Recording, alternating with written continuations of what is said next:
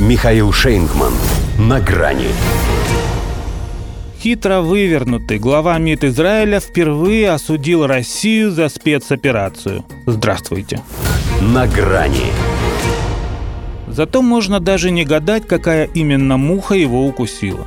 Заявление, весьма неожиданное для человека, который подчиняется как бы другу Путина, Эли Коэн сделал в Берлине на совместной пресс-конференции с Аналеной Бербак. Удивительно, как не сказал, что русские должны либо проиграть, либо развернуться на 360 градусов. Впрочем, и того, что сказал, хватило, чтобы еще раз повнимательнее взглянуть на представлявшую его табличку и убедиться, что таки да, это глава МИД, того самого Израиля, в котором есть музей Яд Вашем и который слишком много себе позволяет в Палестине и в Сирии, который не пощадил сразу после землетрясения. А ведь даже в правительстве откровенно антироссийского Яира Лапида не допускали подобные вербальные выпады против Москвы. Ограничивались лишь ворчанием. Может, в том числе и потому, что за собой знают кое-какие территориальные грешки. Да и сам Коэн, будучи пару недель назад в Киеве, воздерживался от резких оценок, хотя и его в бучу возили.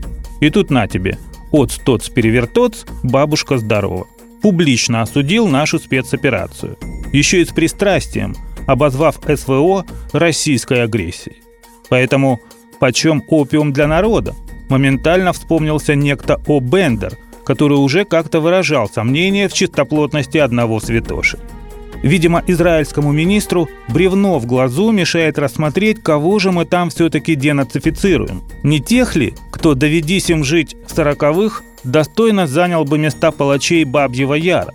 Но для Тель-Авива признать это значит навлечь немилость Вашингтона. А им сейчас очень бы этого не хотелось, учитывая, что их виды на западный берег реки Иордан не вызывают у Белого дома восторгов.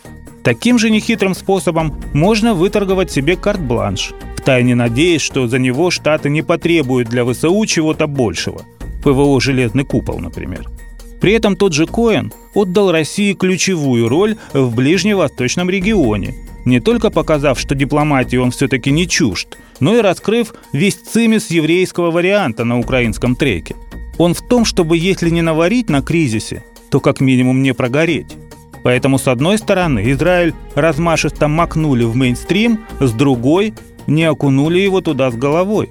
Бензимин Нетаньяху ведь ничего подобного не говорил.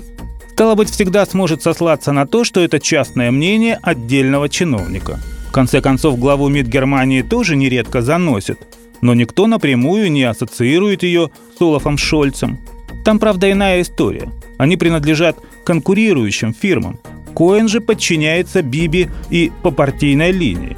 А в Ликуде все знают, что вождь не терпит от себятины, допустимо только от невотина. Так что если это перевертоц, то того, кто считает себя самым хитрым перевертоц.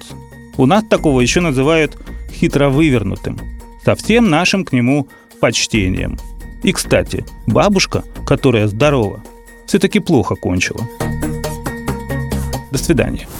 На грани с Михаилом Шейнгманом.